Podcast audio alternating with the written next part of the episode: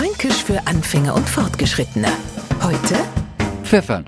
Na, nicht was nachpfeffern, weil's ein wenig fort schmeckt, sondern fränkisch pfeffern. Und da haben wir die unterschiedlichsten Möglichkeiten. Kommt man ham, kann man seine Klamotten ordentlich anfängen oder in die Ecken pfeffern, was ich gerne mal mache. Und Franken kos einmal hieb pfeffern, weil uns unsere Face im Weg sind. Und da haben wir auch schon wieder einen Unterschied zwischen hochdeutschen Pfeffern, bei dem am der Mund brennt, und im fränkischen Pfeffern, bei dem am die Knie brennen, weil's uns hiekaut hat.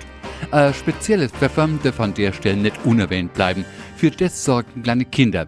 Das sorgt dann für Nasenrümpfen und der Feststellung, ich glaub, der klar mag wickelig werden, der hat schon wieder neipfeffert. Fränkisch für Anfänger und Fortgeschrittene. Am Montag früh eine neue Folge. Alle Folgen als Podcast unter radiof.de.